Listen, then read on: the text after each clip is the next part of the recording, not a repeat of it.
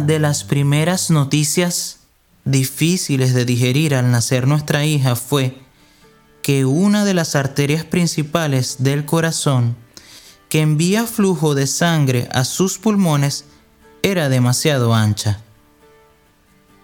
Tenía menos de un mes de nacida y ya los médicos consideraban que debía ser operada para colocar una banda alrededor de la arteria pulmonar.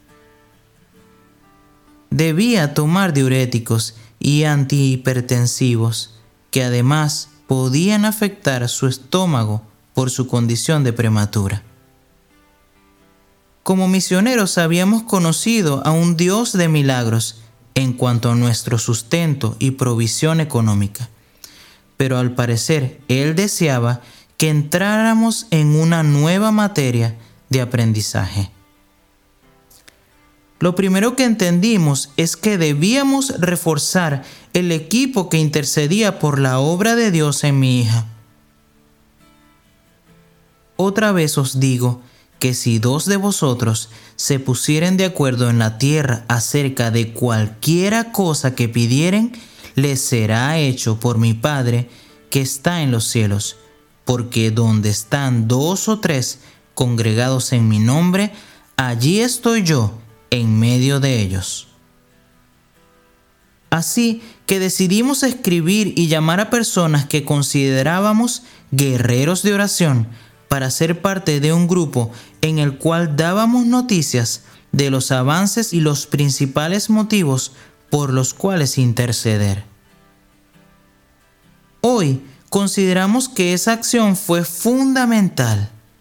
La primera sensación que cambió fue el hecho de que no estábamos solos en todo esto que nos acontecía. No solo oraban, sino que también nos animaban y alentaban. Mientras nosotros estábamos en el frente de batalla, ellos eran como un gran ejército que traía las provisiones, recargaba las municiones y atendía a los heridos. Fue sorprendente poder contarles que luego de una semana Dios había creado una pequeña masa de carne que se podía ver en los ecos, la cual hacía la labor de la banda que de manera artificial habrían tenido que ponerle. La bendición no solo se extendió a nuestras vidas, sino también a la de todos aquellos que habían sido parte de aquel pequeño gran milagro. ¿Y tú? ¿Has pensado en pedir a otros que oren por tu situación?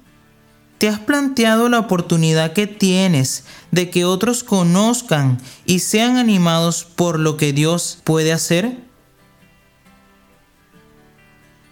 Podemos confiar que ese Jesús de milagros no cambia y que hoy sigue teniendo el mismo poder y el mismo deseo de glorificar al Padre.